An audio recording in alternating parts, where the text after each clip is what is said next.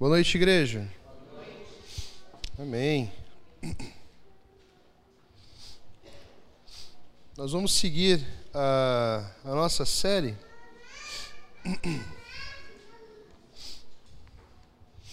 Cheio de criança, amém? Bom, né? Criança é vida. E bota vida nisso.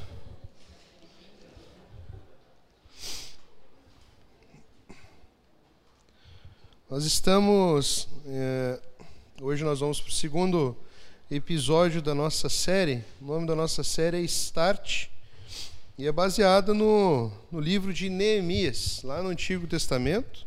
Então convido você a abrir a sua Bíblia, lá no livro de Neemias, capítulo de número 2.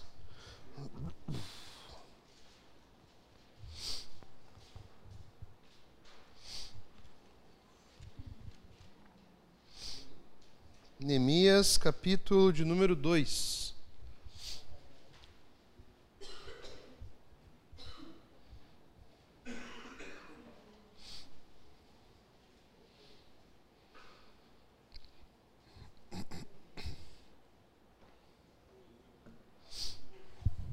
Amém? Convido você, nós estarmos orando mais uma vez. Obrigado, Pai. Obrigado pela oportunidade que tu nos dá, ó Pai, de estarmos aqui na tua casa. Receba, ó Deus, os nossos louvores, receba, ó Deus, a nossa adoração. Te pedimos, ó Deus, que esteja, ó Deus, falando conosco, ó Pai, através de cada, cada detalhe aqui do culto, ó Pai, cada canção, cada oração, cada leitura, Deus, da tua palavra. Esteja agora, Deus, especialmente no momento da pregação, Pai, que teu Santo Espírito, Deus, possa ah, agir, ó Deus, no nosso meio, Pai, no nosso coração, trazendo a tua palavra, ó Deus, trazendo a tua vontade para as nossas vidas, ó Pai. Em nome de Jesus que nós oramos. Amém. Todos abriram? Vamos lá então. Vamos começar ali no verso número 1 do capítulo 2, que diz assim: No mês de Nissan, no vigésimo ano do reinado do rei Artaxerxes, Artaxerxes, eu estava servindo vinho ao rei. Nunca eu tinha estado triste em sua presença. O rei me perguntou: Por que está com o rosto tão triste? Você não parece doente? Deve estar profundamente angustiado. Fiquei com muito medo, mas respondi: Que o rei viva para sempre.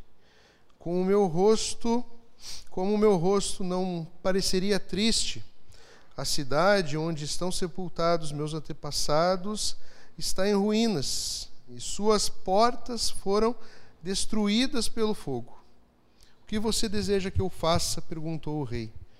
Depois de orar ao Deus dos céus, respondi: se lhe parecer bem, se for, uh, se o rei for favorável a mim, seu servo, peço que me envie ajudar para reconstruir a cidade onde meus antepassados estão sepultados. O rei, com a rainha sentada ao seu lado, perguntou: Quanto tempo você ficará ausente? Quanto, quando voltará?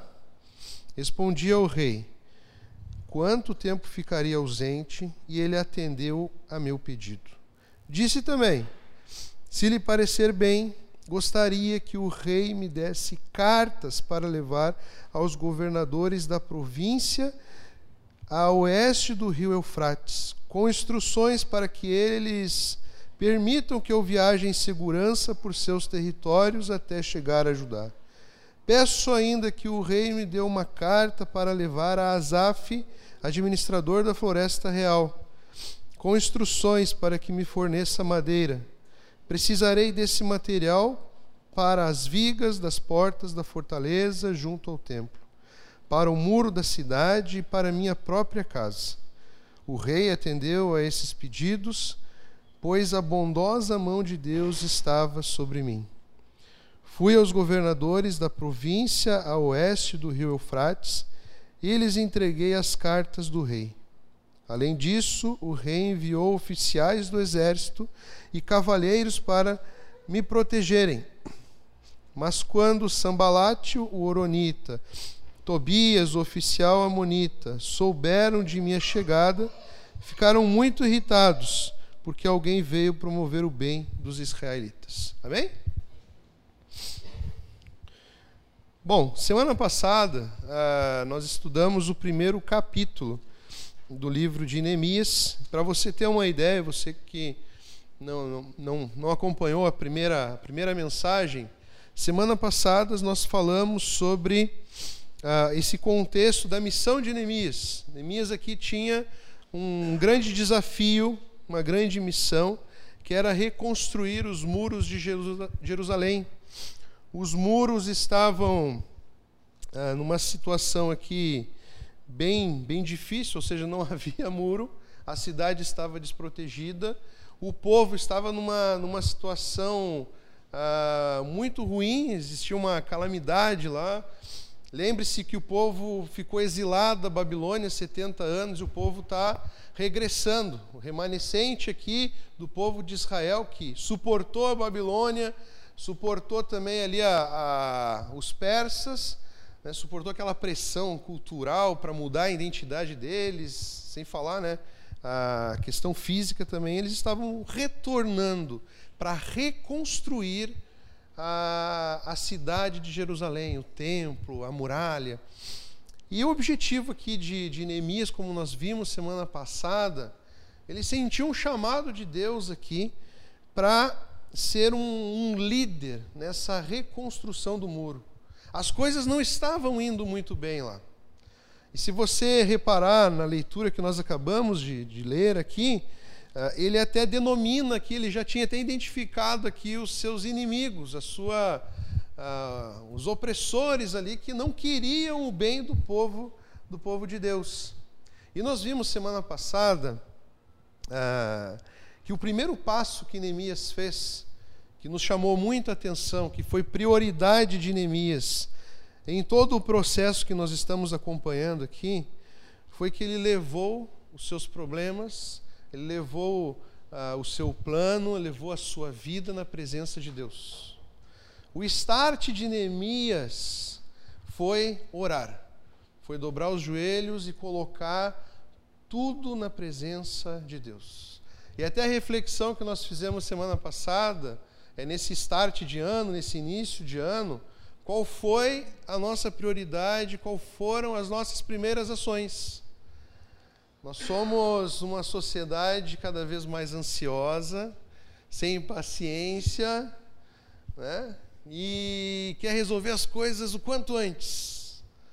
Queremos fazer as coisas do nosso jeito, com a nossa força, e nós esquecemos que somos filhos de Deus que servimos a um Deus que espera as nossas orações. Um Deus que está disposto a ouvir o nosso clamor. Isso foi que Neemias ah, nos ensinou no primeiro capítulo, semana passada. Depois, convido você a ir lá no YouTube, assistir a primeira mensagem, para você entender um pouco mais do contexto. Aqui, meus irmãos, o objetivo da oração de Neemias, semana passada, é porque Neemias aqui, com certeza, nesse tempo de oração, vale destacar que Neemias deve ter orado aqui uns três, quatro meses. É outra lição, né? As nossas orações são cada vez mais rápidas, curtas. Não é assim? Faça mal, faça bem, em nome de Jesus, amém. É, eu gosto desse exemplo. Né?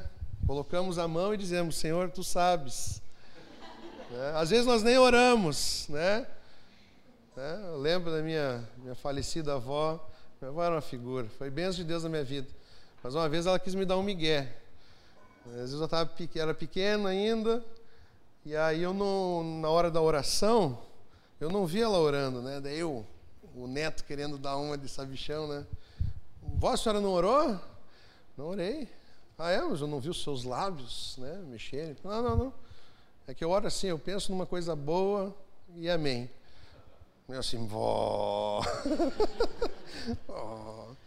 Mas num resumo, num resumo, ah, nós não temos tempo, nós não, não, não queremos ter tempo com Deus, nós não queremos nos preparar, preparar a nossa vida, planejar a nossa vida baseada na vontade de Deus. Nós esquecemos do privilégio que Deus nos dá de começarmos um ano, de vivermos uma vida em oração. Ah, então ele deve ter orado aqui uns três, quatro meses, né? Do mês Quisleu, que deve ser ali entre novembro ah, e dezembro, até o mês de Nissan, se refere a janeiro, fevereiro. Então, Neemias dobrou os joelhos aqui. Não só orou, como jejuou. No jejum, nós mostramos a Deus que Ele é o mais importante da nossa vida. Essa é a essência do jejum, entre outras coisas mais.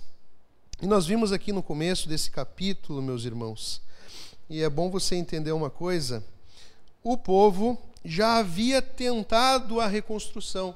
O livro de Esdras, ele é uma sequência, né? Vem Esdras e Neemias, como se fosse um livro só. Só que Esdras é a partir da oratória do ponto de vista de Esdras e Neemias a partir da, da história de Neemias, né? ele contando. E se você for lá depois no livro de Esdras, você vai ver que o povo já havia ganhado uma liberação do, do rei Ciro para voltar a Jerusalém e recomeçar a reconstrução do muro. Só que eles não estavam tendo sucesso, não tiveram sucesso. Esdras capítulo 4, do verso 1 ao 3, nós vamos ler, ver lá que os inimigos de Israel atuaram de três maneiras. Olha só como os nossos inimigos atuam na nossa vida. Ah, lá em Esdras capítulo 4, do 1 ao 3, ah, os inimigos, os adversários de Judá e Benjamim, ou seja, do povo de Israel, se colocaram à disposição de ajudar eles a construírem o povo. Muito bonzinhos que eles eram, né? O povo não aceitou, porque a permissão era que eles construíssem sozinhos o muro. Daí, eles tentaram uma outra tentativa. Olha para você ver como a intenção deles também não era muito boas. Ah, no capítulo 4, do, e no verso 4 e 5, eles começaram a desanimar o povo eles começaram a falar mal do povo, e ali eles vão dizer ali, ó, uh, que eles até pagaram funcionários, ou seja, uh, pagaram ali um, uma, como é que chama quando fazer? Uma propina ali para os funcionários, para fazer com que a obra não desse certo, para que a obra parasse. Olha só, segunda atuação. Não tendo sucesso, eles foram além. E olha só, grave muito bem essa informação. Naquela época, o rei já era o rei Artaxerxes. E eles fizeram uma carta e enviaram para o rei, pedindo ao rei que parasse aquela construção. E nessa carta eles falaram: Ó oh, rei, abre o olho esse povo de Israel é malandro. Eles estão se reunindo, eles estão se juntando porque eles querem se rebelar contra os persas. E aí o que, que acontece? O rei, ouvindo esse relato, acreditou neles e mandou cessar a obra. Isso é muito importante para você entender o contexto aqui de Neemias, o quão era difícil Neemias chegar na presença de um rei, pedir a um rei que desse permissão para ele ir lá reconstruir uma a muralha que era muito importante para os povos de um povo que já tinham falado mal para ele. Ou seja, imagina você chegar para um rei e dizer assim: "Rei, quero levantar aquele povo lá, a muralha lá daquele povo lá. O rei já não tinha uma, uma, uma ideia muito boa de Israel por conta da, da ação dos inimigos do povo lá atrás. Ah, interessante aqui para você que gosta de, de, de, história e tal, é como eu falei semana passada, a mesma história que está sendo narrada aqui é a história do mundo. Tá? O rei que foi antecessor, o Atarxerxes, nomezinho difícil, né? Artaxerxes, foi o rei Xerxes, aquele conhecido lá do filme dos 300 lá. Você vê como que a história se entrelaça. É o mesmo cara, é o mesmo cara. Aquele lá fizeram um filme, né? Beleza, isso aí é só um, um parênteses aqui. Meus irmãos, voltando aqui para Neemias. Neemias nos ensina que para, para termos uma, uma vida, uma vida de excelência, uma vida saudável aos olhos de Deus, nós precisamos também de um preparo. De um preparo. E aqui Neemias já nos mostra uma coisa muito importante, que todo cristão, ele está em busca do chamado. Isso aqui que é chamado. Ah, eu quero fazer algo na obra de Deus. Eu quero que a minha vida seja uma vida relevante nas mãos de Deus. Eu acho que todos aqui entendem o que eu estou dizendo. Às vezes as pessoas acham que chamado é só para pastor, para missionário. Então Neemias aqui, ele era um copeiro do rei, era aquele que servia a taça do rei. Ele tinha o mais alto ah, grau aqui de, de importância depois do rei. Ele que experimentava a bebida antes, ele tinha, ele era um homem de confiança do rei. E ele se colocou à disposição de Deus. Nós vamos ver mais para frente aqui que ele sacrificou muita coisa, ouvindo um chamado de Deus para usar a sua vida de tudo aquilo que Deus tinha lhe dado em prol de servir a Deus através do povo de Israel. E às vezes, nós esperamos que Deus haja na nossa vida de uma maneira muito mística. Nós achamos que o chamado de Deus vai ser algo místico que vai acontecer. Ou seja, o céu vai escurecer, vai aparecer um, um anjo, uma névoa. A gente ah, faz um misticismo desse, desse chamado de Deus. Sabe qual foi o chamado de Neemias aqui? Sabe como que ele viu, ele percebeu o seu chamado? Abrindo os olhos e olhando a situação que estava ao seu redor. Ele viu ali a realidade que estava à sua volta, ele viu a necessidade. Opa, espera aí. Estão precisando uh, de gente aqui. O povo de Deus precisa de gente, precisa de ajuda. O chamado de Deus muitas vezes vai aparecer na nossa vida, abrindo nossos olhos e mostrando uma realidade de necessidade. Quando nós queremos, nós colocamos a nossa vida à disposição de Deus, Deus nos dá a oportunidade. E as oportunidades nascem em momentos de necessidade. Se você perguntar para mim assim, pastor, tem alguma coisa que eu posso fazer aqui na igreja? Eu não vou dizer que tem uma coisa para fazer.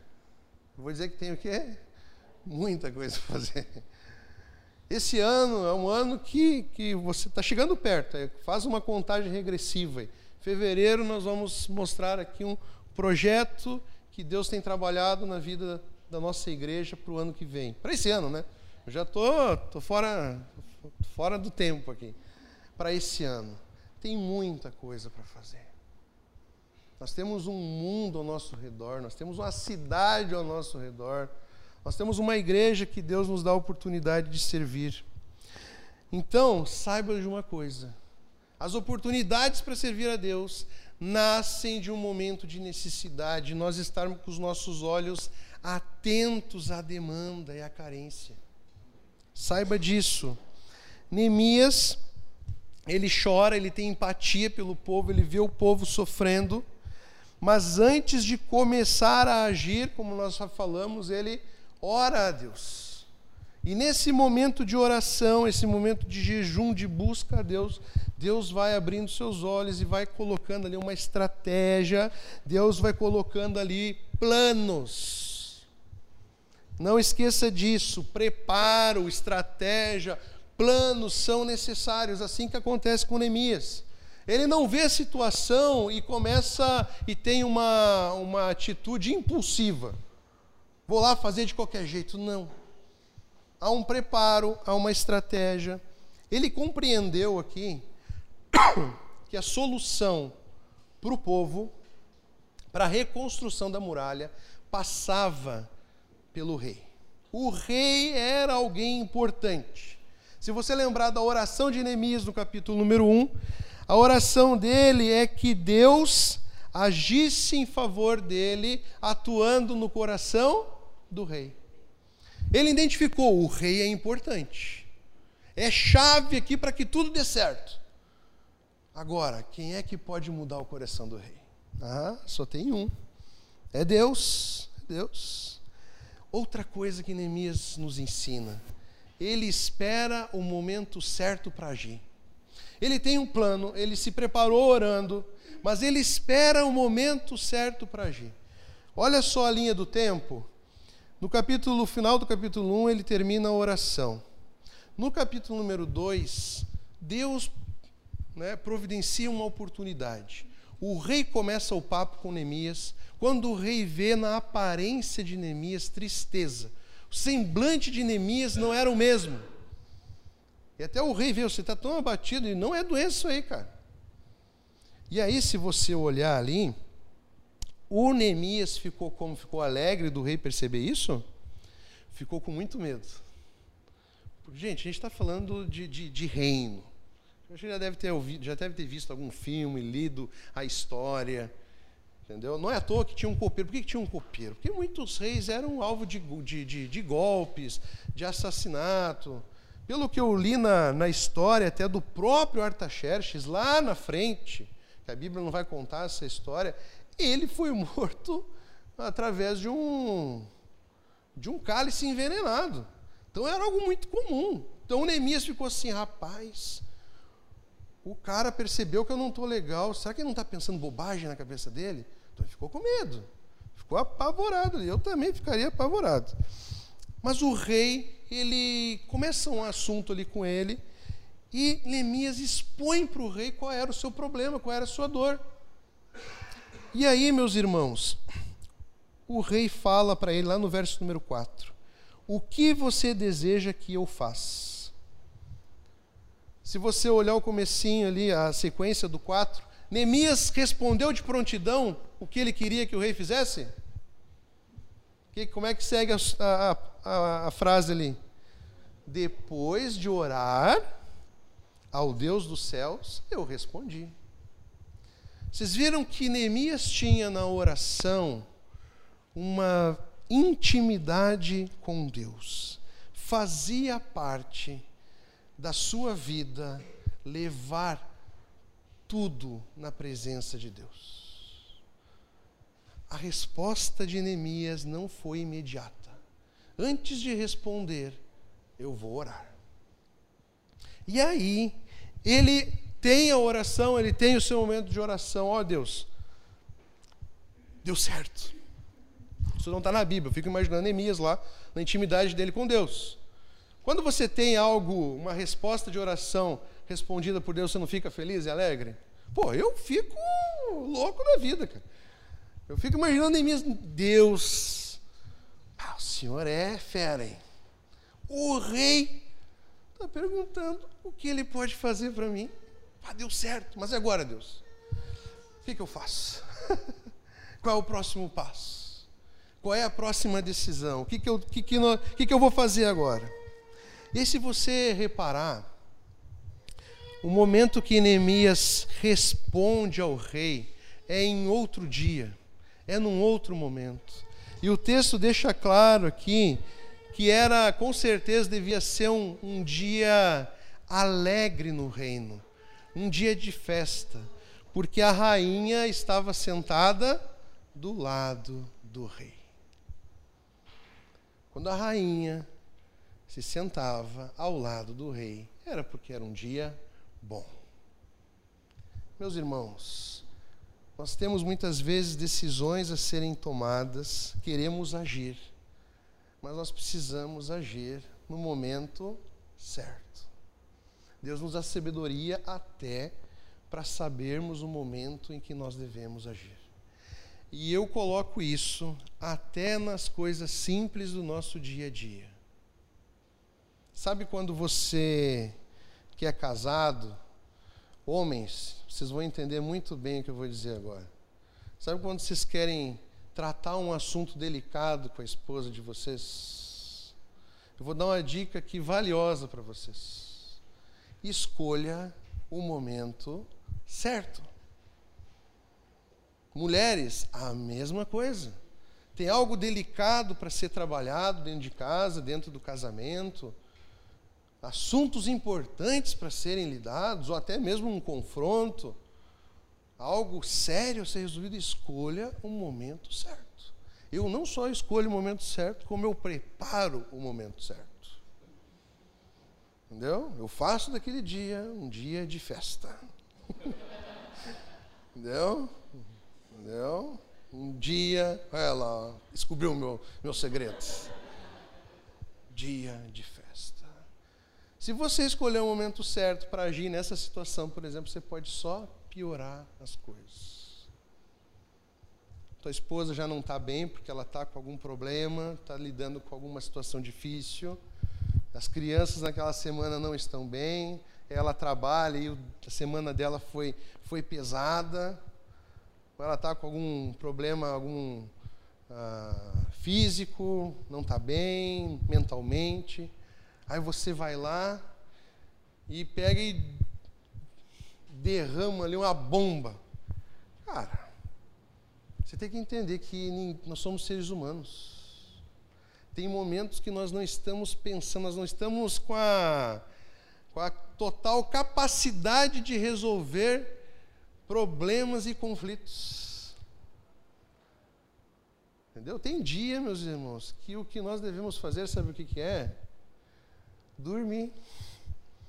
Fechar meia, fechar o olhinho, dormir, descansar, orar a Deus para que Deus né, traga paz, né, traga calmaria. Aí, outro dia é outro dia. Aí você já começa a reparar. Acordou bem hoje. Glória a Deus. E vai trabalhando, vai trabalhando. Neemias, ele, ele usa da sabedoria que Deus nos dá. Às vezes nós vemos, uh, às vezes crente acha que, que, às vezes as pessoas acham que crente deve ser burro. Isso às vezes é um conceito que às vezes permeia dentro do, do, do mundo cristão. Gente, nós temos livros na Bíblia que são livros de sabedoria. Para vocês verem o quanto é importante decisões sábias. E Neemias nos ensina isso. Ele esperou um dia de festa. Ele esperou um dia que a rainha estivesse lá. E Neemias aproveitou a oportunidade. A outra coisa que Neemias nos ensina, e aqui a parte mais mais confrontadora dessa mensagem dessa noite, que eu quero que você também reflita e preste bem atenção. Neemias, ao chegar ao rei, ao colocar ao rei a sua, a sua preocupação, o seu pedido, ao abrir para o rei o seu sentimento, ele está ali sacrificando ele está fazendo sacrifícios. O que, que ele está sacrificando? A sua estabilidade financeira, com certeza. Ele era um cara muito próspero pela, pelo lugar que ele tinha ali naquele reino. Ele está colocando à disposição o seu status como alguém importante dentro do reino, o copeiro do rei. Ele está colocando em risco e sacrificando aqui o seu conforto. Tudo isso ele está sacrificando em prol de reconstruir a cidade dos seus pais, que nem ele fala. Em prol de ir lá e ser bênção no reino de Deus. E aí eu te pergunto, mais um ano que se inicia, mais um ano que você faz planos, você faz alvos. O que você está disposto a sacrificar na sua vida para que você seja mais atuante no reino de Deus? Difícil essa, né? O que você está disposto a sacrificar para ser bênção, para ser usado por Deus no seu reino? Nós vimos semana passada que nós temos uma ideia equivocada de como as coisas funcionam no reino de Deus. Nós queremos que Deus, na sua uh, majestade, no seu poder e na sua glória, deixe o seu reino de lado e foque somente em nós. Deus, vem e faça isso por mim. Como se Deus fosse o nosso servo, como se Deus fosse o nosso poço mágico. Nós queremos que Deus é, mova todas as, a, as, as barreiras que se encontram na nossa vida em prol dos nossos desejos, em prol dos nossos sonhos, em prol das nossas vaidades, em prol dos nossos confortos. Uma forma de nós vermos aonde está o nosso coração, se o nosso coração estão nas coisas desse mundo ou estão no reino de Deus, é o teor da nossa listinha e dos alvos para esse ano. O que nós estamos almejando conquistar nesse ano são coisas egoístas, são coisas que dizem respeito só a nós, no máximo a nossa família, são coisas que nem precisamos, são, são luxos, são vaidades, ou são pedidos e planos para que Deus ah, nos coloque no seu reino e no plano que Ele tem para esse mundo. Onde é que está o nosso coração quando nós fazemos as nossas listinhas? Estamos dispostos a sacrificar um, uma promoção para ter mais tempo no reino de Deus? Não que isso vá acontecer, mas estamos dispostos a isso? Pelo que nós vemos na história de Neemias, ele não perdeu nada. Mas ele colocou ali. Se for necessário eu perder tudo que eu tenho para ir ser bênção no reino de Deus, lá na construção daquele muro, está aqui, Deus. O que nós vemos muito hoje em dia, eu quero que você preste atenção nisso. Às vezes nós sacrificamos Jesus na nossa vida para ir em busca dos nossos sonhos. A gente faz o contrário. Neemias nos ensina a sacrificar aquilo que nós possuímos em prol de conquistar o reino de Deus, ser bênção no reino de Deus. E às vezes nós fazemos o contrário. Nós sacrificamos Jesus na nossa vida nos matamos no trabalho, nos matamos no estudo, não temos tempo de, de, de, de, devocional com Deus, não temos tempo de igreja, não temos tempo que nós nos preocupamos com a vida daqueles que são próximos a nós. Isso é sacrificar Jesus. Uma frase que eu ouço sempre, ouvia muito quando eu converso com um pastor de, de jovens. Um pastor que era muito chegado a mim, ele cuidava de um grande grupo de, de, de jovens. E ele falava com muita tristeza no coração que acontecia o seguinte: ele tinha jovens na igreja que ele acompanhava desde que eram pequenos, juniores, adolescentes, jovens. Aí quando chegava ali, ele era benção, o menino era benção na igreja. Benção, adolescente, benção. Aí chegava ali quando ele se tornava jovem, terminava os estudos, aí acontecia uma coisa na vida dele, que era faculdade, era ensino superior, e aí o que, que ele ouvia desses jovens? Pastor, agora eu vou ter que parar de ajudar, eu vou ter que parar de servir na igreja, porque o meu foco agora é a faculdade. E ele dizia com muita tristeza que não era uma história, eram várias histórias. Às vezes esses jovens até incentivados pelos seus pais, não, não, não, pastor, agora chega de trabalhar na igreja. Chega. Agora o foco dele é o quê? estudo. Ele tem que pensar no futuro dele. Ele tem que pensar no que ele vai ser amanhã. Sabe o que ele vai ser amanhã? Alguém distante de Deus. Sabe o que, que acontece na faculdade com muitos cristãos que têm essa atitude?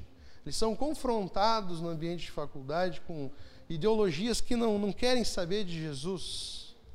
E lá eles acabam entrando em conflito com a sua fé e aquilo que eles estão ouvindo. Mal eles sabem que o momento que eles sacrificaram Jesus na vida deles foi o momento que lá atrás, quando eles estavam prestes a entrar numa, numa fase importante da vida, em vez de eles levarem Jesus com eles, eles deixaram Jesus lá atrás. Jesus, até aqui foi bom, foi boa a caminhada. Agora deixa comigo que eu preciso cuidar da minha vida. Eu preciso cuidar do meu futuro. E aí o que acontece lá na frente, meus irmãos? Jesus faz muita falta na nossa vida. Jesus faz muita falta na nossa vida. Eu vou dizer uma coisa para você que sem Jesus nós não somos nada. Esse é o cálculo de Neemias. A única coisa que eu preciso de tudo que eu tenho é servir a Deus. E tudo que Deus me deu foi dado por Ele, então pertence a Ele. Então eu vou servir a Ele com aquilo que eu tenho, com a posição em que eu estou. Meus irmãos, nós queremos muito. As músicas gospels hoje em dia, o tema delas que mais tem nelas é vitória e sonho. O que eu mais ouço às vezes nessas músicas que estouram é me dá vitória. Ah, me dá vitória. Me dá vitória. Dá o meu sonho, dá isso que eu quero, isso que eu quero. Agora eu te pergunto: todo mundo quer vitória, né? Mas o que nós estamos dispostos a sacrificar para ter a vitória de Deus na nossa vida? Nosso Deus é um Deus de sacrifício. É um Deus de sacrifício. Hoje nós vamos ceiar. Sabe o que a ceia ensina? O que a ceia aponta? por um Jesus que se desfaz da sua glória, se desfaz da sua grandeza e veio, vem para esse mundo se sacrificar por um povo que não merece, nós. Isso é sacrifício. Você sabe qual é o convite que Jesus nos faz? Qual é o convite que Jesus nos faz? Quem quiser vir após mim. Hã? Pegue a sua cruz e negue-se a si mesmo. Está no convite de Jesus. Negar a si mesmo, nós não queremos abrir mão dos, das nossas vontades, dos nossos pecados, nem dos nossos pecados nós queremos abrir mão. E nesse start desse ano, dá tempo ainda, gente. É janeiro ainda. Mas abre o olho, que daqui a pouco já é fevereiro. E o tempo vai passando. Ali no seu. No, nesse novo ano que se inicia. Na sua conversa com Deus, espero que você tenha conversado com Deus. Se não conversou, converse. Converse e tenha uma intimidade com Deus. Deus, esse ano, o negócio é o seguinte. Sabe aquele meu problema? Que eu tenho em pecar contra ti? Cura transforma esse meu coração. Que esse ano possa ser um ano de conquista, que eu possa deixar pecados para trás. E até uma. Irmãos, nós temos uma ideia, às vezes, que a nossa vida é para nós e a vida com Deus é, é, é outra. Isso é uma coisa muito ampla, mas eu quero que você entenda o princípio. Nós teimamos em separar as coisas. Quando nós separamos as coisas, nós vivemos com, com empolgação e paixão em cuidar da nossa vida. E a hora de servirmos para Deus, a tendência é que nós. Ah, que a gente sirva o quê? De qualquer jeito, só com a sobra do tempo. Nós temos que entender que a vida que, nós, que Deus nos deu é uma só. A mesma vida que nós vivemos para nós, nós vivemos, na verdade, devemos viver para a honra e glória de Deus. Por isso que Paulo fala que até no comer e no beber deve ser vivido para a honra e glória de Deus. Então, até nas escolhas simples da vida, nós devemos uh, ter uma, uma noção, um entendimento de como aquilo vai ser importante no reino de Deus. Você vai trocar de carro. Parece bobagem, né, que eu vou falar. Mas você tem que orar a Deus, você tem que ter aquela mentalidade, não, eu quero trocar de carro. Então, mas como esse carro vai ser bênção na vida de Deus? Na vida do reino? Aí você pode estar se perguntando, como, pastor, que um carro vai ser bênção no reino de Deus? Mas tem uma coisa que a nossa igreja faz muito aqui, é dar carona. Não é assim? Todo mundo aqui, acho que tem carro, já deu carona para alguém, ou alguém já recebeu carona de alguém. Isso é usar aquilo que Deus te dá, como faz com que você prospere em prol do reino de Deus. Quando você vai reformar a casa, você vai ou mudar de casa, você olhar para a casa assim e falar assim, olha, como é que essa casa pode ser bênção na vida de Deus? Oh, tem um cantinho legal aqui, ó. Isso aqui eu posso usar aqui para fazer um, um GC, para fazer um, um culto, para fazer um, para trazer os meus amigos. Olha que legal, Deus está me dando uma casa nova, mas não quero essa casa para o meu simples conforto, para o meu status. Não, não, não, não, não. Como que eu posso usar a casa que Deus me deu para o reino dele? Você está entendendo o que eu quero dizer? Isso em tudo na nossa vida. Eu quero que você, e é uma coisa que nós todos devemos fazer, é refletir, e ao construir os nossos sonhos, que não sejam os nossos sonhos, que sejam os sonhos de Deus. Como que a nossa, minha vida pode ser bênção no reino de Deus? Isso começa a acontecer quando nós mudamos a mentalidade e começamos a ver a nossa vida como parte do reino de Deus. E eu digo tudo, você vai ficar, você vai ficar maquinando e você vai vendo como que nós temos várias oportunidades no nosso dia a dia de usar daquilo que Deus nos dá em prol do seu reino. Isso vai fazer com que até as escolhas da nossa vida, nós vivemos num, num mundo, por exemplo, altamente consumista. Todo mundo sabe o que eu estou dizendo aqui, né? Eu sou vítima desse mundo, tá? Para você não achar que você está sozinho nessa. Ou seja, o que, esse mundo muitas vezes nos coloca na cabeça? Desejo por investir em coisas que não servem para nada. Quando você começar a fazer a pergunta, o que esse pato amarelo de mentira do século passado vai ser benção na minha vida hoje. Você está entendendo? Eu, não, eu, eu, eu, chutei esse exemplo aqui do nada, tá? Chutei do nada. Mas algo que eu coloco intimamente para vocês, eu, eu, e eu não estou dizendo que isso é errado, tá? Mas para mim não estava fazendo mais sentido. Eu sou uma pessoa que gosta de colecionar coisa antiga, gosto de coisa antiga. Só que tinha uma época que aquilo ali estava virando um vício que eu estava colocando um, um, dinheirinho que era importante para outras coisas ali numa máquina que, de fotografia que nem funcionava mais, mas ficava bonita na minha prateleira. Eu comecei a repensar. É, eu acho que isso aqui não está sendo muita benção. Talvez se eu pegar esse dinheiro e investir na, na, na obra do reino de Deus, ou seja, na igreja, ajudando alguém, ou adquirindo alguma coisa que realmente vai ser útil para mim, para minha família, ou para as pessoas que estão ao meu redor. Você entendeu o que eu quero dizer? Neemias faz isso. O sacrificar dele é dizer assim: Deus, tudo isso que eu tenho não é essencial para mim.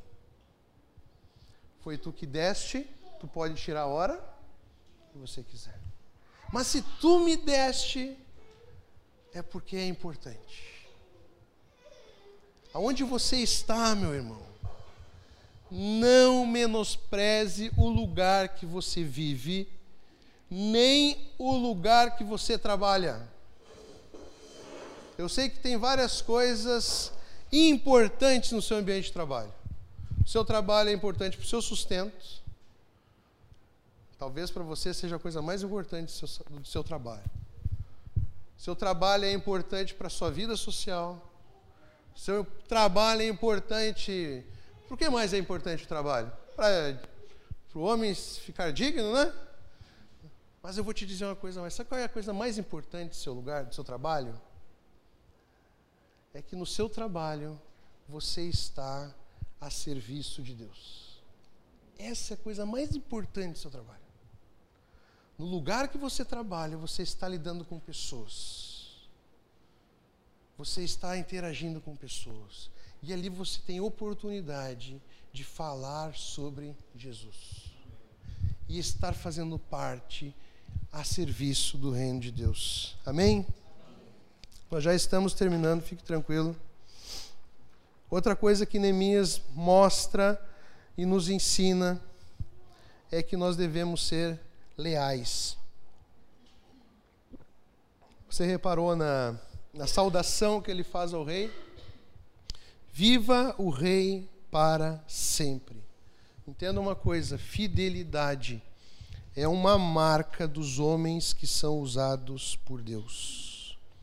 Pessoas infiéis não são confiáveis e jamais serão usadas poderosamente nas mãos de Deus. Lealdade faz parte da identidade do cristão. Lealdade e fidelidade é o que uma das coisas que mais estão em faltas nesse mundo. É ou não é? Se tem uma coisa que é muito difícil nesse mundo, é você achar pessoas fiéis, que sejam leais. Meus irmãos, Neemias nos ensina não só a lealdade a Deus, mas também lealdade às pessoas que nós fizemos compromisso. Pessoa que nós colocamos ali a nossa palavra. Neemias fez questão de dizer para o rei e mostrar para o rei que ele não estava fazendo um plano, ele não estava fazendo uma trapaça, que ele estava em todo momento sendo leal ao rei. Entenda isso, entenda isso. E a outra coisa que Neemias nos ensina, já terminando, que Neemias nos ensina a ter tato. Vocês lembram qual era a imagem de Jerusalém para o rei? Se o rei ouvisse a palavra Jerusalém, o que, que o rei ia falar? Ia para Jerusalém, eu, eu, lembro desse nome. É o, o, o, lugar lá, o povo lá, que me mandaram até um decreto lá dizendo que esse povo é revolucionário. Eles querem me aplicar um golpe. Você reparou que em nenhum momento Neemias usa do nome Jerusalém para falar com o rei? Neemias é muito inteligente aqui. Ele usa de algo que é muito importante para os persas. Ele usa ali a memória dos ancestrais. Rei, tu permites que eu vá lá agir, levantar uma muralha lá no, no, no, lugar onde meus antepassados morreram? Ele conhecia o povo persa, sabia aquilo que era importante para os persas. Depois o rei viu que era Jerusalém, sabia tal, mas o jeito que Neemias colocou a situação, que Neemias mostra aqui um, um, um tato com a situação, um jeito de lidar com as coisas. Aí fica até assim como eu falei da família. É, se todo ano, sabe de uma coisa você vai ter nesse ano, você vai ter problema, tá? Amém? Ninguém, ah, são corajosos. Não, mas a nossa vida é assim, meus irmãos, é resolver problema. Não adianta. Quer que eu minta para você e diga assim, ó, vou profetizar que não vai ter problema? Não, isso é mentira. Saiba de uma coisa, você vai ter problemas. Peça a Deus, e Tiago vai dizer que Deus dá deliberadamente sabedoria para lidar com os problemas.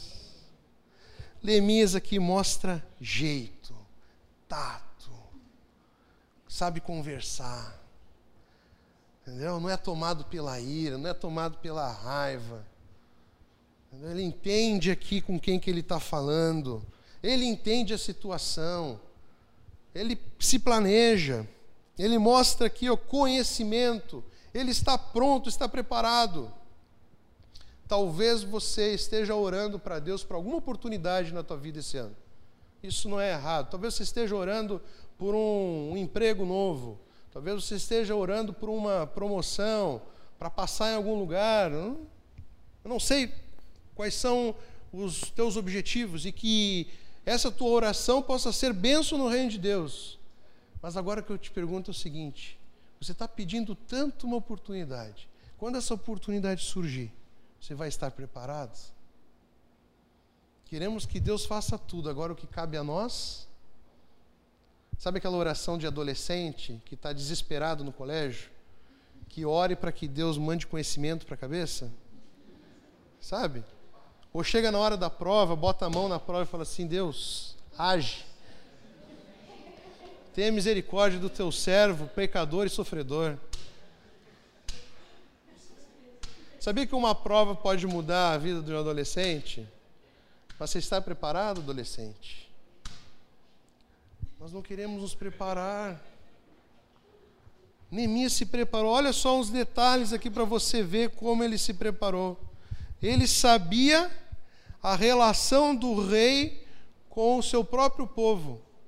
Sabia que no pedido de Neemias, ele está pedindo para um rei, ele está pedindo para um rei mudar o seu próprio decreto.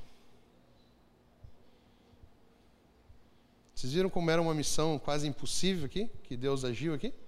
Ele está pedindo para um rei abrir mão do seu próprio decreto.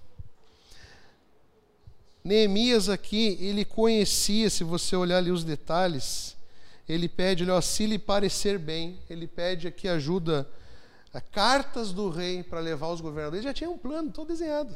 Cartas do, ele conhecia até o cara que era responsável por cortar as árvores. Azaf aqui, ó. Ó rei, e ele é claro, ele é transparente, olha a lealdade. Ele falou lá: Eu quero madeiras para a muralha, para o templo e para minha casa. Ele não fica pensando assim, não, não, se sobrar uma madeirinha ali eu faço ali. Não. Lealdade, transparência, um homem preparado. Depois ali, ó,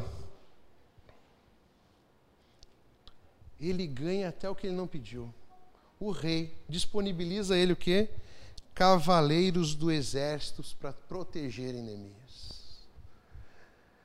Nós estamos falando, meus irmãos, e aqui nós já terminamos, nós estamos falando de um Deus que nos ensina a pedir aquilo que precisamos, mas Ele dá além daquilo que precisamos e de que pedimos.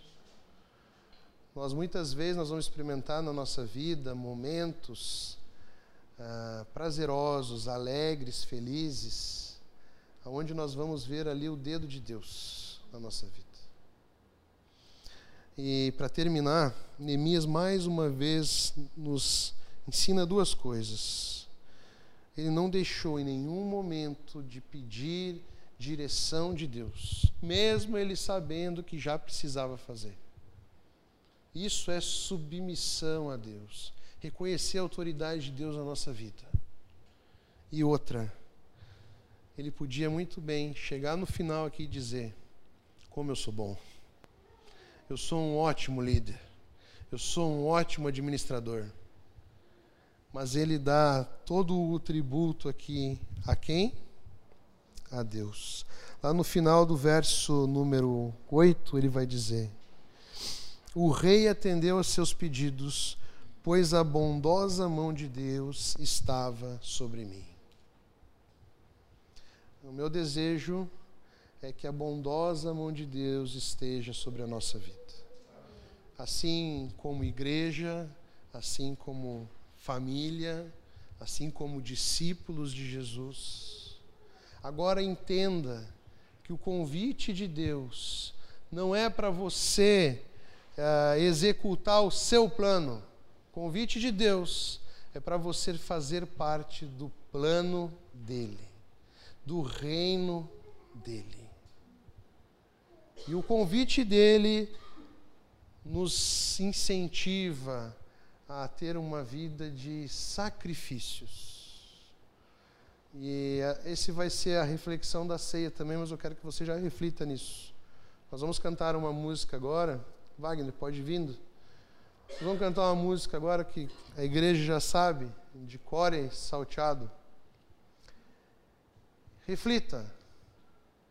O que você está disposto a sacrificar esse ano em prol do reino de Deus? Que sacrifícios são necessários, serão necessários para que você tenha um tempo de qualidade na presença de Deus? Eu já vou dizer uma coisa para você que é pai e mãe. O reino de Deus começa, sabe aonde? Hã? Em casa. Que a tua oração possa que você tenha mais tempo. Uma coisa que mais as pessoas pedem é tempo, né? Que eu possa ter tempo. Agora, você vai fazer o que com esse tempo? Que possa ser um tempo que você possa usar para começar a investir no reino de Deus dentro da sua casa. A nossa meta lá em casa é um desafio, eu acredito que seja um desafio de todo mundo aqui, é fazer culto doméstico toda semana. Melhor ainda, todo dia. Isso é investir, não só investir na vida da, da, da minha família, é investir no reino de Deus. A minha oração, e você faça essa oração também, você que é pai, você que é mãe, que os meus filhos sejam bênção no reino de Deus. Amém?